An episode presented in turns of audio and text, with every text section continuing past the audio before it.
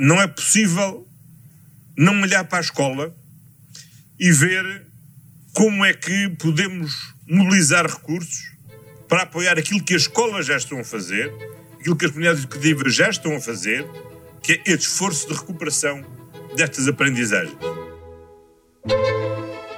Viva! Está com o Expresso da Manhã. Eu sou o Paulo Baldaia.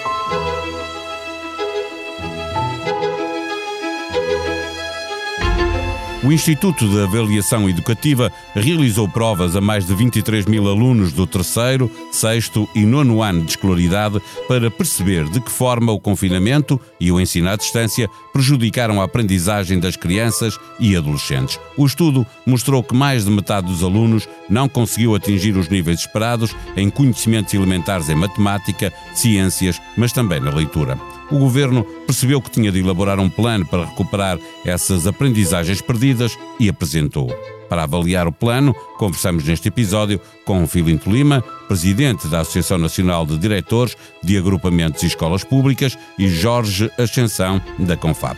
Importa reter, para nos ajudar a conduzir esta conversa, que muitos outros países estão a fazer o mesmo e já se conhecem, por exemplo, as linhas gerais do plano britânico. O governo pretende que os alunos passem mais 30 minutos diários na escola, com um mínimo de 35 horas semanais. O plano do Reino Unido foca-se em três vertentes de recuperação das aprendizagens: tempo, ensino explicações. Meio milhão de professores terão formação extra, 5 milhões de alunos terão acompanhamento individual ou em pequenos grupos. O Expresso da Manhã tem o patrocínio do BPI, um banco para o turismo e parceiro das empresas do setor do turismo. Banco BPI, Grupo CaixaBank. Viva Felinto Lima, viva Jorge Ascensão. Eh, eh, para os pais, o plano que o governo apresentou corresponde às melhores expectativas ou é apenas o possível e era preciso mais? Viva, uh, seria melhor se pudesse ser mais. Uh, admito que possam estar a fazer dentro do possível ou dentro daquilo que são as prioridades que o, que o governo estabelece, uh, mas eh, em face das expectativas criadas sobre o, dinheiro que vamos ter, nomeadamente para colmatar o impacto que a pandemia teve, nós gostaríamos de poder ter mais na educação, porque consideramos que a educação é de facto o pilar e o alicerce essencial para o desenvolvimento de uma sociedade e, portanto, convém investir seriamente na formação das nossas crianças e, e dos nossos jovens. E, portanto, uh, ainda não temos exatamente aquilo que são as medidas concretas, mas agrada-nos sobremaneira que haja uma preocupação com a aproximação da família à escola, que é a bandeira da CONFAP, ao fim e ao cabo.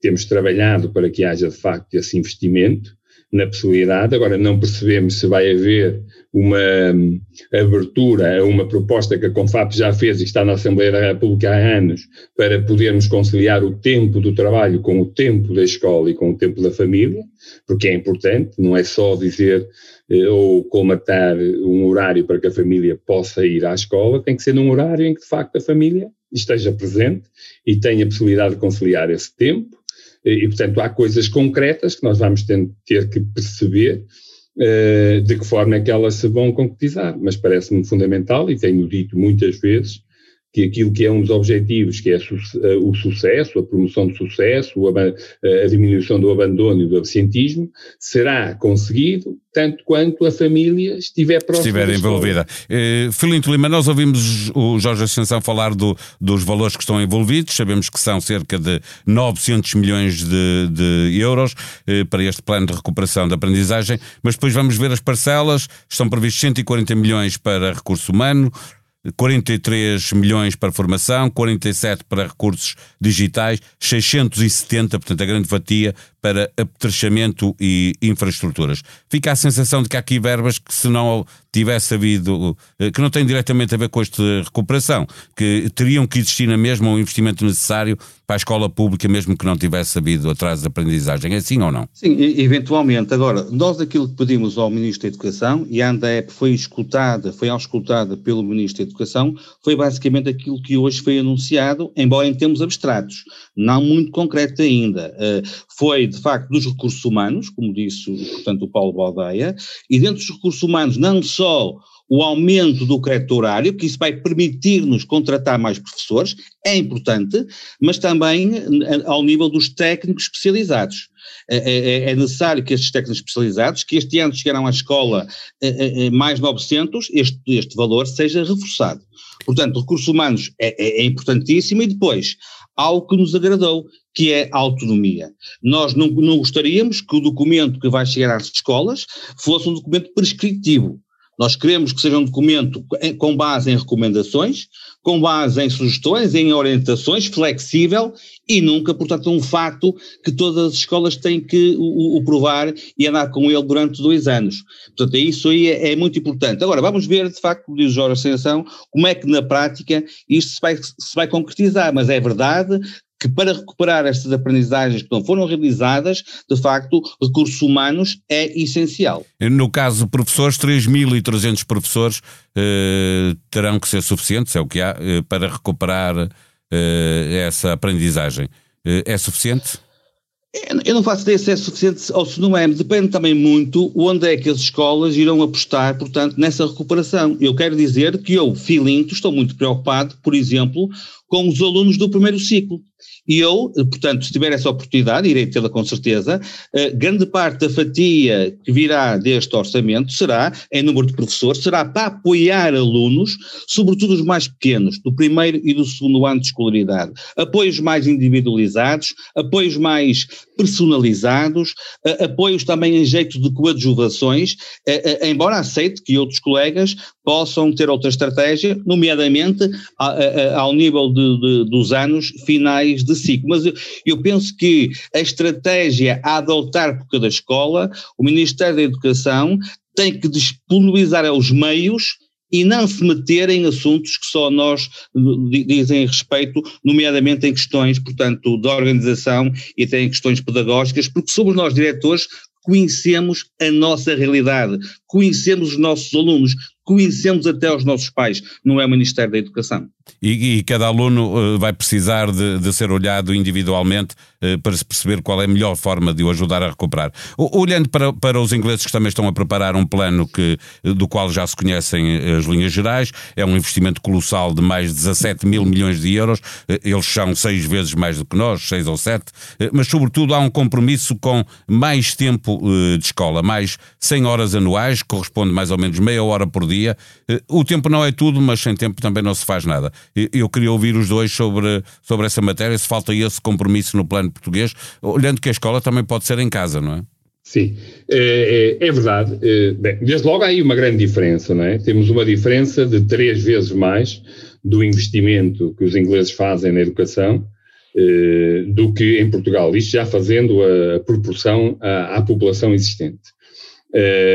Eu não sei se os 30 minutos diários estabelecidos serão uma solução. Eu, eu gostaria de apostar na autonomia, mas é uma autonomia com responsabilidade, com prestação de contas. Eu, eu julgo que é muito importante para esta recuperação de aprendizagens e, com, e centrando muita preocupação no primeiro ciclo, julgo que sim, que, que faz sentido, e no primeiro ciclo não só, e na mudança de ciclos. Eh, as escolas têm que assumir, no âmbito da sua autonomia, a responsabilidade por conseguirem resultados. Porque isto não é só ter autonomia para depois fazermos, etc. E depois os resultados, quando são maus, a culpa é da família ou é do Ministério. Temos que assumir isto. E para isso um é preciso plano. avaliar o estado em que está agora para perceber Ora, o estado em que vai ficar a seguir, não é? Exatamente, era o que eu ia dizer. Portanto, as escolas têm que, desde já, e eu creio que já o, se não fizeram, estão a fazer, pela informação que temos, foi pedido, um plano diagnóstico sobre a situação, para poderem dizer quais são os recursos que julgam ser necessários, e, e chama a atenção que não é só uma questão de professores, é importante ter professores empenhados e motivados e com a formação adequada, mas estamos a falar da globalização, estamos a falar de famílias e de crianças muito diferentes, com expectativas diferentes, de imigrantes, estamos a falar de um conjunto muito heterogéneo de pessoas, e é preciso outras áreas no âmbito social e da saúde para trabalhar isto. E insisto, é envolver, de facto, com responsabilidade, com respeito, com consideração, as famílias, e nomeadamente os seus representantes, nem todas as famílias podem estar ao mesmo, ao mesmo tempo e sempre presentes na escola. E, portanto, há todo um trabalho de conjunto, de parceria, de comunidade, de compromisso, que é que com este investimento que aqui está proposto, por isso eu dizia, quando, se fosse mais talvez fosse melhor, mas é, é mais a como vamos aplicá-lo e a qualidade como vamos fazer. E isso é importante. Às vezes centramos muito nos assistentes operacionais, nos professores, nos recursos, reparem, 670 milhões eh, para infraestruturas, e muitas vezes o problema está, de facto, nesta falta de compromisso e de ligação, nesta falta de conexão entre a escola e a família, que é essencial para conseguirmos recuperar. Como a Paulo Baldaia dizia, esta questão da escola muitas vezes também acontece, nomeadamente ao nível das aprendizagens, em casa. Mas nem todas as casas têm exatamente as mesmas condições, como nem todas as escolas o têm. E, portanto, há aqui um trabalho que é preciso ver na prática, e por isso a autonomia é muito importante, mas é preciso assumi-la verdadeiramente. Assumi-la no plano diagnóstico, assumi-la no plano de investimento e assumi-la no plano dos resultados. Dos resultados. Uh, Filinto Lima, uh, eu queria uma, uma resposta também aqui ao, Jorge Ascensão, mas também uma resposta à pergunta que eu tinha feito. Não falta aqui um compromisso de mais tempo de escola? Nós sempre, nós sempre, sempre fomos contra eh, aquelas escolas de verão, andou aí há pouco tempo uma, uma ideia, até penso que em, em, termos de petição, para que uh, uh, as escolas em agosto estivessem abertas. Nós somos contra a quantidade de aulas, nós somos a favor da qualidade das aprendizagens. Mas pode haver as duas coisas ao mesmo tempo. Por exemplo, pode não haver escola, as férias são importantes, mas pode haver no próximo ano letivo, como vão fazer os ingleses, mais meia hora por dia de, de, de escola. É, é, a opção dos ingleses, eu desconheço o sistema educativo inglês, eu, no, no nosso sistema educativo, eu, eu, se fosse o responsável máximo, não, não colocaria mais meia hora. Portanto, o horário dos alunos é um horário muito preenchido, aliás, os nossos alunos hoje têm pouco tempo para, para, para respirar, eh, tal é a quantidade de atividades extracurriculares proporcionadas, ora pelas escolas, mas muito também pelas famílias, uh, ao nível do desporto, ao nível de, de outras inter intervenções, mas de facto uh, uh, nós aqui iríamos mais pela, pela qualidade, ou seja, e bocado, ao bocado dei dois exemplos, em termos de apoios individualizados, em termos de coadjuvação, seguramente que estas duas medidas irão aumentar a qualidade das aprendizagens. E também é preciso dizer-se que as escolas não estão à espera deste documento do Ministério da Educação, não estão à espera. As escolas, desde que terminou o confinamento, desde o terceiro período, já estão também, com os seus planos, a trabalhar na recuperação destas aprendizagens que não foram a, a adquiridas. E, infelizmente, quer na área da saúde, como disse o Jorge Ascensão, e na área da educação, os próximos anos vão ser anos de muito trabalho. Eu digo infelizmente porque isto são medidas reativas à situação pandémica que vivemos, quer na educação, e há aqui um plano que o Ministério da Educação está a agizar, e também ao nível, ao nível da saúde. Eu quero aqui frisar da saúde mental, não só dos nossos jovens, mas de todos nós. É, são dois campos que vão ter, de facto, uh, vão dar muito emprego nos próximos dois anos uh, letivos. E eu uh, fazia uma pergunta para fecharmos esta nossa conversa uh, uh, aos dois, a mesma pergunta para, para os dois. Começava por Jorge Ascensão para fechar o, o Flint Lima.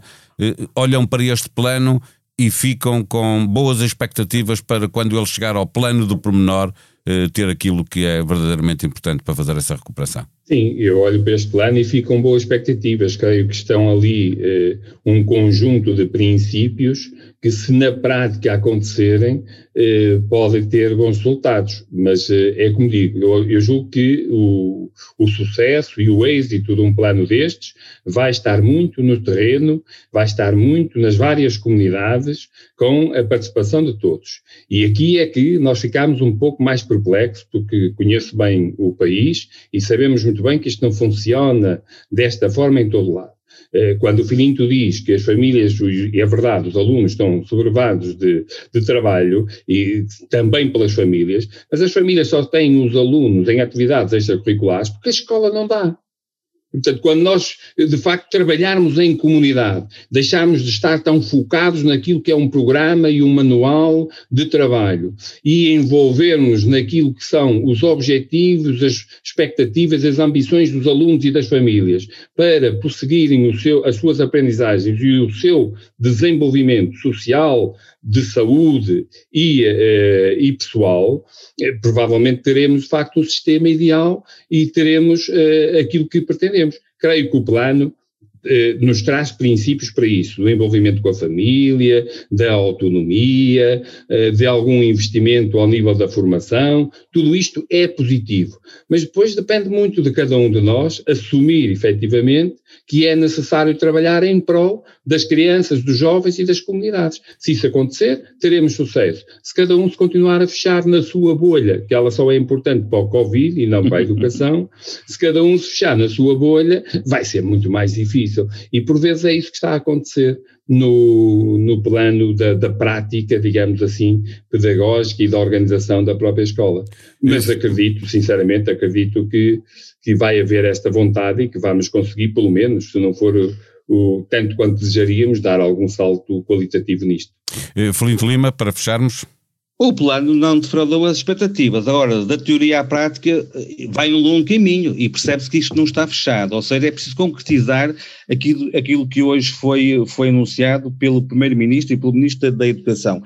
E eu reforço muito a necessidade, de facto, de fazer chegar às escolas mais recursos humanos, não há dúvida nenhuma, e complementar com autonomia. Era errado, era, era um mau princípio. O plano que hoje foi apresentado se fosse um plano muito prescritivo, muito direcionado. E, portanto, havendo flexibilidade é um bom princípio. Agora faltam os recursos humanos, falta dinheiro, é preciso de facto investi-lo e nós, diretores, estamos cá para responder pelas nossas responsabilidades espero também que os pais assumam as suas e todos nós temos de trabalhar em parceria porque só assim conseguimos o melhor para os nossos, para os nossos alunos num dia que é, é bem importante.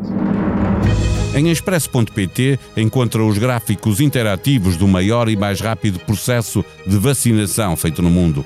Portugal é o 25º país no ranking de vacinação. Chegará esta quarta-feira aos 2 milhões de imunizados por via da vacina. Na última semana, quase 3 em cada 5 inoculações foram segundas doses com a vacinação dos maiores de 65 a aproximar-se dos 100%, põe na população entre os 50 e os 64 anos que se verificou o maior esforço de vacinação. Esta faixa etária concentrou quase metade de todas as doses administradas na última semana. Este trabalho multimédia, que pode ver no online do Expresso, inclui todos os detalhes sobre Portugal. Depois da final da Champions, agora a festa vira-se para os Santos Populares e cada cidade prepara-se para fazer à sua maneira. No Porto, só em locais específicos. Em Lisboa, nem isso. A DGS diz que se pode festejar, mas cumprindo todas as regras. A sonoplastia deste episódio foi de João Luís Amorim. Voltamos amanhã. Tenham um bom dia.